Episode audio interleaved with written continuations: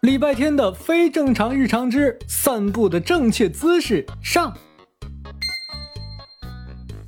一般来说啊，散步两个字儿跟礼拜天是扯不上关系的，特别是在夏天，有那时间呀，他会把空调打开，躺在铺了凉席的小床上，哎，盖着小毯子，翻着肚皮睡个昏天黑地。但是有一种情况例外。胖大星，我出门两分钟你就把门给我关上了。我当然要关门，万一有人进来要偷走我这只可爱、弱小又无助的小猫咪呢？你倒是问问你自己，出门为什么不带钥匙？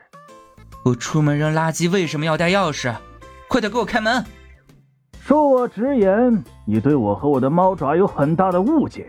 我出门什么时候走过大门？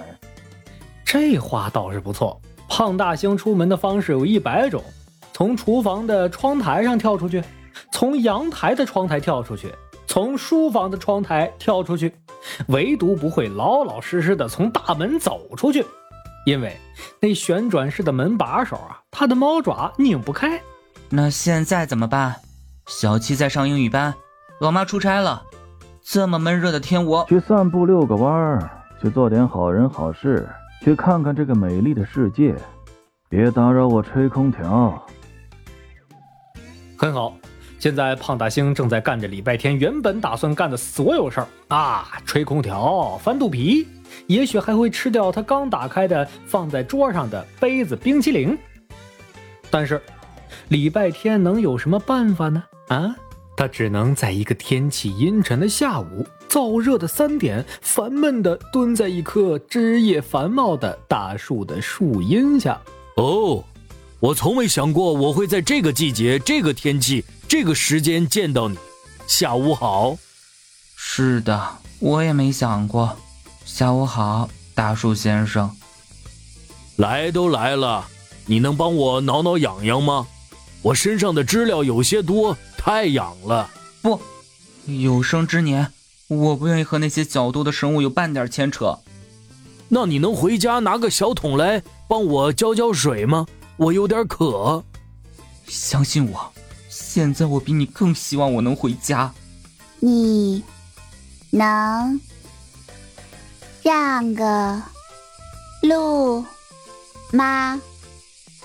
你挡住。我，你一棵大树，你能去？礼拜天说着说着，突然停下来，他才发现最后那个声音不是大树的，能被自己挡住去路的只有他，连忙低头。啊，对不起，小蜗牛。注意你的用词，我不是。